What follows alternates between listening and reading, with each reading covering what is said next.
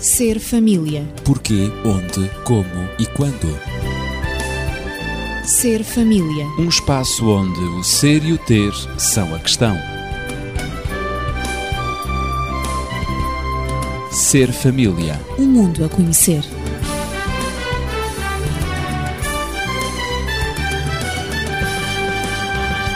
A boa notícia no Ser Família de hoje é que a arte de pedir perdão pode ser aprendida. Quem pede perdão mostra que ainda crê no amor. E quem perdoa mostra que ainda existe amor para quem acredita. Estou acompanhado de Daniel Esteves, médico e terapeuta familiar, também da professora Natividade Lopes. Eu sou Ezequiel Quintino, dou-lhe as boas-vindas. Natividade, afinal, como é que se pode aprender a pedir perdão? Exatamente como se aprende, todas as coisas na vida têm uma aprendizagem. E nós aprendemos, eh, diz o ditado popular, durante toda a vida. Não é assim muito evidente eh, quando se fala sobre perdão, que é necessário aprender a pedir perdão. Mas é necessário aprender a pedir perdão, efetivamente. Claro. Eu estou a falar de alguma coisa que eu não aprendi na educação que recebi dos meus pais em casa. Não aprendi a pedir perdão. Fui ensinada, eh, isso sim, a evitar situações em que fosse criada a necessidade de pedido de perdão. Uhum. Isso foi a educação que me foi dada. Foram-me comunicadas as consequências das minhas decisões. Uh, evitei sempre tomar alguma decisão que prejudicasse os outros, também é um facto. E sempre que se verificasse algum deslize, fui ensinada a dizer: foi sem querer, eu não volto mais a fazer. É uma outra maneira de pedir desculpa, não é? Sim, mas, mas só que não é explícito. Exatamente. Eh, Eu não fui ensinada a pedir desculpa. E, e, de facto, eh, lá em casa, essa palavra praticamente não existia. Na tua experiência como professora, nas escolas onde passaste, como é que isso se processou? Foi aí que eu aprendi, de facto, que eh, nas escolas onde trabalhei, aí sim, praticava-se a pedagogia do perdão e era muito interessante. Logo a partir eh, do, do, jardim de infância, quando as crianças ainda entre os 3 e os 5 anos, eh, e também havia o pedido de desculpas.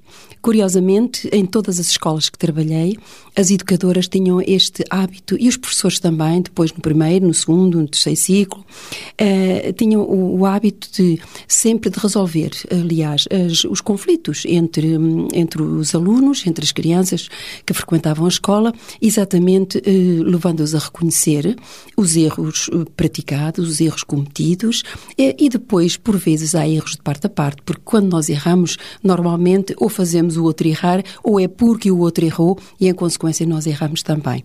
E então, o que era muito interessante é que, mesmo a nível de disciplina e de vivências de regras da escola, era muitas vezes a maneira de resolver os problemas era... Os conflitos. É, os conflitos, exato. Era levar os alunos a reconhecer, a, a serem responsáveis pelas suas atitudes, pelos erros que eventualmente cometeram, ou por ofensas verbais ou físicas, não importa, e então teriam, a coisa resolvia-se exatamente hum, confrontando o aluno um com o outro, ou com os outros, porque por vezes era também em grupo, eram chamados de facto a pensar sobre aquilo que tinha acontecido e a pedirem desculpas. E de facto a comprometerem-se de que não voltaria a repetir-se uma situação idêntica. Concluí então que a melhor maneira de se aprender o perdão é sem dúvida é na escola, mas antes é sem dúvida na família, porque eu até ali, mesmo na escola também, no tempo em que eu, em que eu frequentei a escola, não havia o pedido de desculpas. Havia sim as reguadas, as palmatórias, quando alguma coisa não corria tão bem, quando nós não estudávamos a sério, quando não fazíamos os trabalhos, quando dizíamos algum palavrão, pronto, essa era a medida disciplinar aplicada. Não havia uh, uma chamada de atenção, não havia o reconhecimento da culpa, de quem errou, etc. A, disciplina era, de facto, uma disciplina física muito, muito dura. E compreendi que se, de facto, eu tivesse aprendido em família, teria sido muito mais facilitada para mim uh, toda a situação e a convivência escolar. Sobretudo aquilo que procuraste perceber foi que a prática do perdão quando é exemplificada pelos pais, não é? É a melhor forma, a melhor maneira de ensinar aos filhos. Uhum. Daniel, qual é a tua experiência e daquilo que a Natividade já contou, uh, qual é a tua reação perante tudo isto, nesta introdução ao tema do perdão, que é um tema extremamente interessante, atual, importante atual, e atual, muito exatamente. atual. Nunca deixa de ser atual. Nunca deixa de ser atual. E não há dúvidas que aprender a pedir perdão é um tema dos nossos dias. Se ele era importante no passado, mais importante o é hoje. Ao ouvir, desculpe interromper, mas uh, há sempre uma frase que me está na, na cabeça. Uh, e, e ouve-se essa frase na comunicação social. Uh, pessoas, desde políticos a artistas, todos os quadrantes da sociedade, ao falarem da sua própria vida e quando estão já numa carreira avançada e com experiência e, e, e ganharam a fama, não é? Dizem: Eu não me arrependo de nada. É, é uma frase que a mim me choca sempre ouvir, seja de quem for. E que a mim significa que aquela pessoa é capaz de ter pouca consciência da realidade. Porque ela nunca fez tudo bem. Necessariamente. E quando diz eu não me arrependo de nada, a mim choca-me tremendamente. Sim. Para porque... mim desce na minha. Porque de algum modo e em qualquer momento, para não dizer em todos os momentos, as suas ações implicaram com outros. Claro, sempre. E portanto, talvez tenham afetado negativamente outros o que é exatamente já uma razão para pedir perdão. Quem nos esteja a ouvir pode até pensar, mas o que é que tem a ver o arrependimento com o perdão, não é? Pois. Eu não quero queimar etapas, mas avança. Mas, mas, enfim, é algo que eventualmente também teremos que considerar, não é? Claro. Mas hoje a presunção de que não, não preciso de pedir perdão é uma presunção completamente errada. Mas está muito enraizada. Está muito enraizada. A Natividade falou que, portanto, foi educada a não pedir perdão, mas a evitar as situações que pudessem justificar um pedido de perdão. É subtil. É subtil. As pessoas, portanto, muitas vezes defendem-se atrás disto para não pedirem perdão. Pois, é isso. Quando, na realidade, deveriam ter a humildade de, bom, há qualquer coisa que não esteve bem, e a solução melhor é, de facto, pedir perdão. Hum. O perdão pede-se e ele nunca nos diminui, ele eleva-nos sempre. Enquanto que o não pedir perdão sempre nos diminui. Uhum. Uh, Natividade, uh, vamos então ver como é que isso pode ser feito em família. Como é que se pode aprender a pedir perdão, a apresentar um pedido de desculpas? Um eu já disse que não aprendi em casa, mas aprendi na escola, aprendi com a experiência de outros a importância do perdão a importância do perdão, sobretudo nos relacionamentos. E também devo dizer que li alguns livros sobre esta temática, embora não seja fácil encontrar livros que tratem uh, do pedido de desculpas ou mesmo do pedido de perdão. Mas há um Aliás, que eu gostaria de salientar, que eu li. Pois, eu, eu achei muito curioso, porque eu também li. Gary Chapman diz que leu quase 40 livros uh, sobre o, como cuidar dos filhos e em nenhum desses 40 livros incluía um simples capítulo uhum. sobre como ensinar as crianças a pedir desculpa, a pedir uhum. perdão. É verdade. E ele ficou, enfim, estupefacto, não é? Eu posso também testemunhar que, ao, ao fazer os meus estudos em Ciências de Educação, uhum. uh, foi um tema que não foi abordado. Eh, foi um tema que eu não estudei e, portanto, a minha documentação consiste exatamente... É sintomático também. Eh, nos livros que li, em, algumas, em, algum, em alguma pesquisa que fiz também, eh, através da internet, em bibliotecas e tudo isso.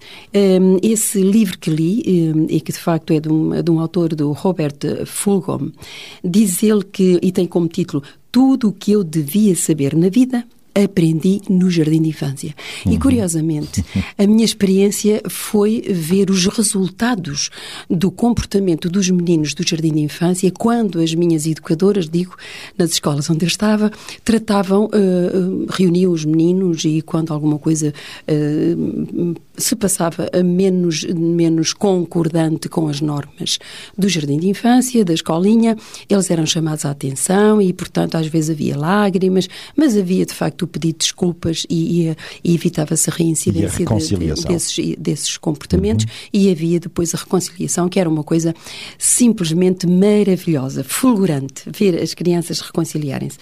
E então, Acontece que hum, eu tive um problema nas escolas onde estive também, é que havia uh, alguns pais, e não eram poucos, que não concordavam com, este, com esta prática de, do pedido de desculpas. Com o método. Com o método.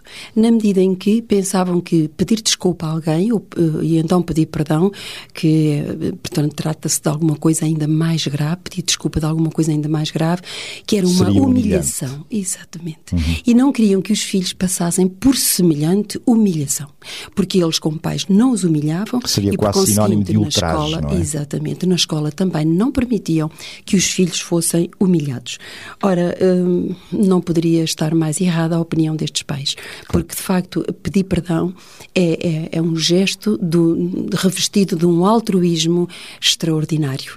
De um grande altruísmo. Afinal, eh, Daniel, eh, porquê é que na sociedade se deixou então eh, de ensinar às crianças o, o, perdão? Será que esse ambiente de inversão de valores da sociedade contemporânea será responsável pela escassez deste material material, digamos assim, ensinado uh, no relacionamento? Uh, ou será que se trata apenas de uma filosofia segundo a qual o ser humano nasce bom, por isso as crianças só precisam de um ambiente saudável para desenvolver a sua bondade inata? Um ambiente este em que, se for justo, não haverá necessidade de pedir desculpas por nada. Antes de responder a essa questão, eu voltaria um pouco atrás. A Natividade diz que, de facto, em toda a sua formação nunca ouviu falar de perdão.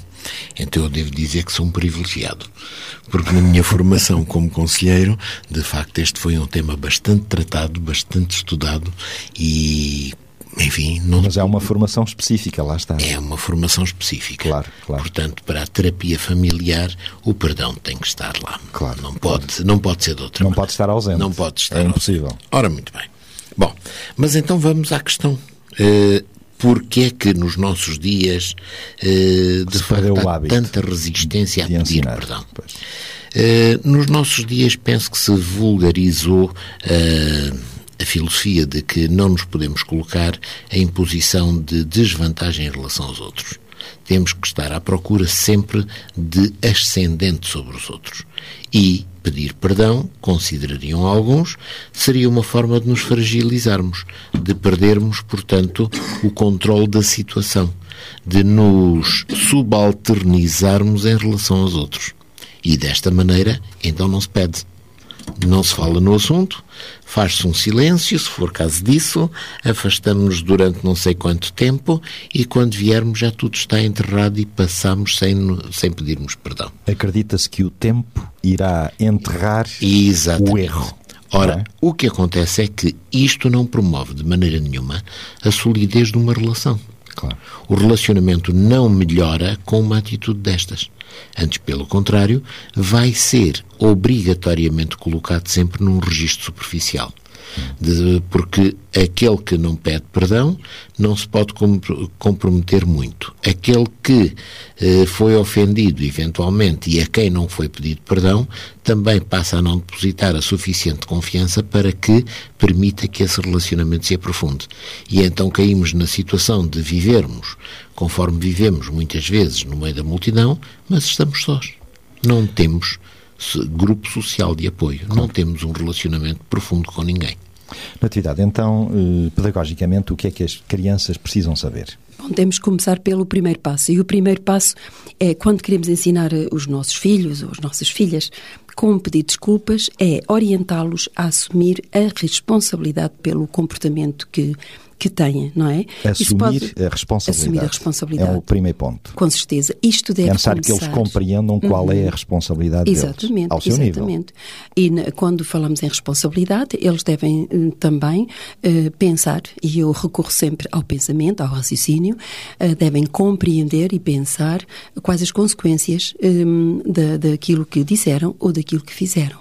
Uh, Portanto, o que é que isso os atos, as palavras que eles dizem outros. podem afetar outros. Exatamente. É isso que eles precisam compreender. Com certeza. É o primeiro passo. Uh, vou exemplificar. Uh, se, eu der, se eu der um brinquedo a uma criança de dois anos, ela já, já fez a aquisição da fala, e então dou o brinquedo à criança, a criança não gosta, olha para o brinquedo, detesta o brinquedo e parte-o. E agora eu pergunto-lhe, porquê é que partiste o brinquedo? Ah, e ela pode responder, ah, partiu-se. Eu não, eu só lhe peguei. Peguei, partiu-se. Olha, partiu-se. Oh. Uh, mas ela sabe que essa não é verdade. E esse brinquedo, se eu der, se, se, se, o, se o humano estiver a brincar com ele e eu o der à menina e a menina disser muito simplesmente partiu-se. É claro que o humano, ao ver o brinquedo partido, o brinquedo que era dele e que ele emprestou à maninha, não é? ele vai começar a chorar. Essas são as consequências. Então eu agora devo, devo é uma das consequências. Uhum. Eu devo explicar à menina exatamente que o irmão está a chorar e, e está inconsolável porque agora ela, ela, partiu aquele brinquedo tão querido para, para o irmão. E ainda por cima está a mentir. Porque não é verdade, ela partiu com as mãozinhas dela, ele não se partiu sozinho. Portanto, e, portanto, é através do diálogo. Isto, exato, tudo, devemos levar a criança exatamente a revelar aquilo que ela tentou esconder, porque isto é tão natural em nós, escondermos os nossos erros. É qualquer coisa que faz parte de. de é um comportamento inato à, à natureza humana. Portanto, é a consequência humana. Nós somos assim, não gostamos de nos comportar mal. Não o fazemos por vezes por querer, mas o que é facto é que o fazemos. É que dizemos coisas que não, não gostaríamos de ter ter dito, é que fazemos coisas que não gostaríamos de ter feito, mas no entanto fazemos-las e é nesta idade, desde muito cedo, que se deve, eu digo mesmo antes dos dois anos, é evidente, num ambiente neutro, que nós devemos explicar à criança exatamente o que aconteceu, o que ela tentou esconder, não culpabilizá-la por isso. Bom, tu não reparaste bem, não foi exatamente uh, o, o, brinquedo que, que se partiu sozinho. Tu lembras-te com as tuas mãozinhas que o partiste, levar a criança a pensar na realidade, para que ela viva num mundo real e não num mundo de mentira, num mundo de ilusão, iludindo-se a si própria. Assim, o primeiro ponto, Daniel, é que a criança assuma a responsabilidade pelos seus atos, sabendo que esses atos também podem afetar os outros. Exatamente. Se os atos, portanto, são praticados, e porque nós não vivemos sós, eh, eles necessariamente vão ter reflexo, vão afetar outras pessoas. Portanto, não há possibilidade de que os outros estejam protegidos e imunizados em relação aos nossos atos. Uh, seja quando nós fazemos qualquer coisa boa, há sempre alguém que vai beneficiar disso, seja quando nós fazemos qualquer coisa má. Uma criança que, por exemplo, se torna prestável e ajuda a sua mãe, faz com que a sua mãe fique satisfeita, fique bem disposta, fique feliz com essa ajuda que, que recebeu. Uma criança que reage negativamente contra o pai e que é capaz de acalentar sentimentos de que o odeia porque ele não deixa que a criança faça aquilo que quer, essa criança entristece obrigatoriamente o seu pai. É preciso que nós tenhamos sempre a noção de uma regra que poderemos dizer é a regra de ouro. E a regra de ouro é eh, deveríamos sempre tratar os outros como gostaríamos de ser tratados. Portanto, eu deveria ter nas minhas atitudes para com os outros uh, sempre o registro de como é que eu gostaria que os outros me tratassem. Se eu quero ser respeitado, então eu devo respeitar. Se eu quero ser tratado com carinho, eu devo também distribuir carinho à minha volta. É muito e, fácil assim, nós esquecermos essa regra. Exatamente. Sabemos-la teoricamente. Isso, mas muitas vezes na prática ela não é colocada uh, em cima da mesa, não é? Uh, imaginemos uma situação um casal que tem dois filhos. Um filho, uma filha com seis anos e um filho com quatro anos. Portanto, duas crianças ainda ao nível quase que da, do jardim de infância, não é? A menina tem as suas coisas, faz gosto, portanto, em ter os seus brinquedos e começa a dar mostras de que já é menina, gosta de ter as coisas arrumadas, gosta de ter as coisas no seu devido lugar, muito mais aquilo que diz respeito à casinha das bonecas, que tem que estar devidamente arrumada. Uh, o menino que, também pela sua idade e talvez pela incapacidade de poder uh, ter uh, movimentos finos devidamente controlados, é muito mais desastrado e, fundamentalmente, muito mais desarrumado. Estão os dois a brincar juntos enquanto a mãe prepara o jantar e, passado um bocado, a mãe apercebe-se de que há um drama terrível no quarto onde os dois estavam a brincar, porque ele o mais novo desata a chorar, enfim, com um choro extremamente sentido e vem ter com a mãe queixando-se do que é que aconteceu. E então o que é que aconteceu? Por razões que neste momento a mãe ainda não conhece, eh, a menina mais velha chamou ao irmão Bárbaro. Tu és um bárbaro. O irmão até é capaz de não saber o que é que a palavra bárbaro Qual quer o significado dizer, é? bárbaro? Mas a forma como aquilo foi dito funcionou como um insulto tom, terrível. é? O tom. tom. Aquilo, aquilo era um insulto. Claro. E ele sentiu-se, portanto, extremamente agredido. Vem ter com a mãe, a mãe pergunta-lhe o que é que se passa, foi assim, foi assado, e então a mãe diz-lhe: está bem, então vamos fazer o seguinte: tu vais ficar aqui, tens aí uns livrinhos onde podes fazer uns desenhos e pintar e mais não sei o que, tu vais ficar aqui, enquanto eu vou falar com a tua irmã. Bom, a mãe dirigiu-se ao quarto da irmã e perguntou-lhe: afinal de contas, o que é que aconteceu? Porquê que tu chamaste bárbaro ao teu irmão? Ah, é bem, eu estava aqui a brincar muito descansada, tinha a casinha das bonecas toda arrumadinha e ele chegou aqui e de repente desarrumou tudo. Pôs tudo de pantanas. Pois é, mas sabes que o teu irmão ficou muito ofendido, muito magoado com o facto de tu lhe chamares bárbaro. Não há dúvidas que tu também tens razão, porque desarrumar a tua casinha das bonecas não é correto. E aqui está a mãe como mediadora, a funcionar, portanto, tentando perceber a verdade de um, a verdade do outro e dando razão a quem a deve ter. E tentando, digamos que, equilibrar a situação. Bom, depois desta diligência junto à menina, ela vem ter uma diligência junto do, do menino. Então, porquê que tu desarrumaste a casinha das bonecas? Para que cada um deles entenda aquilo que de menos positivo fez. Eh, apenas castigá-los ou repreendê-los por alguma coisa que eles não entendem não produz efeito nenhum. não Eles é pedagógico. Não é pedagógico. Eles têm que compreender. E depois, portanto, desta intermediação eh, separadamente um, o, um do outro, então depois há o momento de juntar.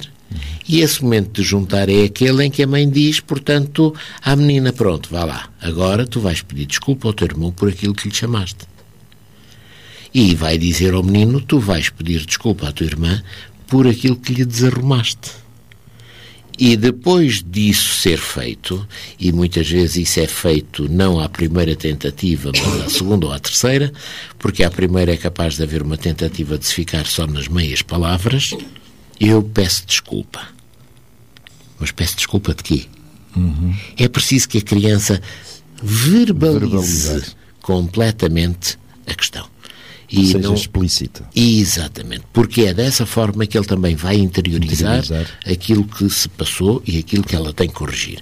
A partir daí, então vamos tentar colocar a tal pedra sobre o problema, vá lá, agora vocês vão se abraçar, vão dar um beijinho um ao outro e tudo vai estar bem. E o que sucede é que, então, nessa altura, talvez seja mais conveniente uma proposta agradável para ambos, mas em que eles possam estar separados. De tal maneira que não estejam outra vez de tal forma que ainda venham pôr cá para fora algum resquício da luta anterior. Algum pequeno ressentimento. E, exatamente. E assim, portanto, o menino ficou junto também na cozinha a fazer os tais desenhos, enquanto que a menina ficou no quarto sozinha, até com a oportunidade de voltar a arrumar a, arrumar casinha das, a das bonecas. E o assunto resolveu-se. Este é um tipo de aprendizagem que poderíamos dizer de jardim-escola. E calmo e tranquilo. Calma e tranquila. Mas, infelizmente, nós, adultos, nem sempre a sabemos. E nem temos sempre tempo para isso. e, portanto, fugimos à sua aplicação. Nós deveríamos outra vez ir para o jardim escola e tentar aprender estes sistemas, estes processos, para Isso. com eles pormos, portanto, também em prática na nossa vida. Natividade, Sim, aquilo sim. que o Daniel disse eh, sobressaiu-me eh, que a vida está cheia de regras, não é? Sim, a vida está cheia de regras, regras Que para os necessárias. filhos, regras para os filhos, mas também regras para os pais. Claro. Acabámos aqui de, de, É impossível de assistir exatamente à descrição de, de, de alguma coisa que, eh, que aconteceu e a maneira como foi solucionada. Muitas vezes a reação dos pais, por falta de tempo, aliás, como tu referiste, Ou pelo menos é isso que, que, que os pais alegam, por falta de tempo, por falta de paciência, uh, de disposição, etc. Uh, muitas vezes a reação a situações como esta, descritas pelo Daniel, é exatamente uma, uma reação de raiva, uma reação de cólera. Os pais entram em cólera, o pai ou a mãe, e, e então castiga um, um e a outro sem sequer uh, escutar nem, nem ambas as crianças, nem uma delas, e fala toda a gente ao mesmo tempo, um a queixar-se porque ele, a menina, porque ele desarrumou-me a casinha das minhas bonecas e, e o outro a queixar-se porque ela chamou-me uh, de bárbaro. E, portanto, não se chega a, a, solução nenhuma, vocês os dois são culpados e cada um vai para o seu quarto e pronto. E, e exerce, os pais exercem a disciplina que entenderem. Isto, de facto, tem que haver regras para o exercício da disciplina. Mas também, assim como há regras para os filhos no seu comportamento, também tem que haver regras para os pais. A maneira como o Daniel descreveu, de facto, foi a melhor maneira de solucionar o problema e levar as crianças a, a pedir desculpa, a ficarem afastadas uma da outra durante um tempo, para precisamente cool down, como se costuma dizer, arrefecer os ânimos e depois as crianças distraírem-se com qualquer outra coisa. Entrar na normalidade. Então daqui que se conclui que não há educação sem regras. Não. Uh, uh, e Daniel, Sim. Mas uh, antes de passar a isso, desculpa, sim, porque este, este aspecto das regras eu creio que é muito então, importante. E é um terceiro aspecto, exatamente, da educação para, uh, para o pedir desculpas e para o perdão. É quando se ensina as crianças a pedir desculpas, é ajudar a criança a compreender que a vida, toda ela, é cheia de regras. E a mais importante regra foi aquela que o Daniel referiu há pouco, é tratar os outros como eu gostaria que me tratassem a mim. Mas depois há outras, há outras regras, regras regras de convivência e a maioria das regras existem para, para nos ajudar, para ajudar as crianças, para os adultos. Por exemplo, a criança não pode jogar a bola dentro de casa. É uma regra que a maioria dos pais uh, adotam, não é? Uhum. Estabelecem, por razões óbvias, para não partirem as coisas. Não ficamos com as coisas que nos pertencem, porque é evidente que isso traz consequências muito desagradáveis. Temos que as devolver e, em situações, por vezes, temos que explicar, etc. E às vezes chorar, levar os miúdos miúdos a, a verter algumas lágrimas. Não devemos dizer mentiras a respeito dos outros e, e também não devemos atravessar a rua sem olhar primeiro para os dois lados. Eh, de, temos que dizer obrigada, quando, obrigado ou obrigada quando alguém nos dá alguma coisa, ou então quando alguém nos elogia. Tudo isto são regras que nós devemos ensinar aos filhos. Eh, regras de que durante o dia é para estar na escola, de segunda a sexta-feira, a não ser em caso de doenças, de doença. Portanto, Há centenas de regras para as crianças, quer fora da escola, quer em casa, quer dentro de casa, quer em sociedade. Algumas delas são, uh, são impostas pelos pais, outras pelos professores, e outras pelos avós, enfim, todos aqueles que interagem com a criança. E quase sempre essas regras foram criadas, e é preciso dizê-lo, para ajudar a criança a viver uma infância saudável e a tornar-se um adulto responsável. É por isso que as regras têm que existir. Portanto, não há educação sem regras. Daniel, afinal, qual é a grande questão ao incluir regras na educação? É tornar possível viver em sociedade. Uhum. Se nós não tivéssemos regras, nós vivíamos numa selva. Anarquia. Anarquia completa, em que nos estaríamos a devorar mutuamente e sem piedade uns aos outros. Mesmo na selva há regras. Mesmo na, na selva, selva, há regras, regras, não é? Os animais sabem respeitar sabem, os territórios uns dos outros. Exatamente. E quando há uma intrusão de um no território de outro, normalmente isso provoca uma guerra. O outro mostra os dentes exatamente. e às vezes isso é suficiente. Bom, Ora, se é necessário regras para as crianças, também é necessário regras para os adultos e ainda mais. De tal forma que os adultos devem entender o porquê, a razão de ser dessas regras. Há regras que são simples e que são básicas e que, como diríamos, estão na base da tal vivência em sociedade. Há outras que permitem a persecução de determinados objetivos. Sei lá, o indivíduo que quer controlar o seu peso e que, portanto, se inscreve num ginásio, há uma regra. Se ele não for ao ginásio, de nada lhe valeu inscrever-se. Portanto, ou ele se inscreve e vai lá e faz aquilo que deve fazer, físico. ou então nada lhe valeu. Há regras em termos de família. E, portanto, não há, portanto, esposa nenhuma que goste que o marido, ao chegar a casa, espalhe pela casa toda os seus pertences, eh, deixe a casa num pandemónio, quando ela eventualmente passou horas e horas a tentar pôr a casa habitável. Ora, há aqui também uma regra. Mas há também depois as outras regras que nos transcendem, que são superiores a cada um de nós. E essas, diríamos, são as regras, portanto, da nossa relação com Deus. São também regras muito, muito, muito importantes. Portanto, os pais, ao estabelecerem as regras, eh, têm que pensar sempre, e esse é o aspecto básico: será que esta regra vai ser boa para o meu filho? Por outras palavras, será que esta regra vai ser construtiva? Vai ser útil? Útil? Eu lembro-me de, durante algum tempo, na minha infância, eh, quando chegava à mesa, ouvir os meus pais dizerem: Menino, esteja calado porque à mesa não se fala. E aquilo fazia-me uma certa confusão, mas pronto, o poder estava do outro lado e que remédio, não é? Quando mais tarde eu venho a verificar que os meus pais alteraram exatamente a regra. E então eram eles que motivavam o diálogo à mesa. Então as regras podem mudar. Também. As regras devem mudar. mudar. Se em devem resposta, se em resposta àquela questão de que eu pus, será que esta regra é útil? Claro. Chegamos à conclusão, não, ela não está a ser útil. Claro. Então, meus amigos, mudemos. Devemos adaptar. In inteligente é mudar. Claro. Não mudar não é inteligente. Uhum. Dá apenas mostra de que a nossa capacidade de compreensão é muito limitada. E há obstinação. Exatamente. Portanto, é preciso que nós analisemos façamos a aferição de todas as regras por este princípio. Esta regra é útil ou não? É? Então vamos continuar. Não é? Então não vale a pena nós mantermos esta regra e vamos arranjar outra.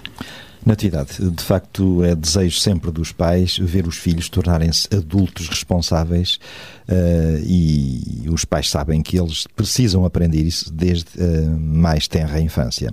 Por essa razão, deve-se uh, responsabilizar as crianças para arrumar a cama, sei lá, limpar o pó do quarto, minimamente terem todas as suas coisas em ordem. mas quando uma regra é quebrada, o, o que é que pode acontecer? acontecer? Será que as crianças têm necessidade de conhecer também já as consequências de quebrar essas regras? Sem dúvida que sim. Já, já foi referido aqui. É evidente que reconhecer as, as consequências leva depois a criança mais tarde, ao crescer, saber também ser responsável exatamente pelas decisões que, que ela toma, por aquilo que ela faz, por aquilo que ela diz, eh, pela maneira como se relaciona com os outros. Isso é importante para a sua formação pessoal. E também o mais importante, e, e creio que eh, que fácil de, de, praticar é de facto eh, os pais sentirem que, estão, que são sempre modelos para os filhos.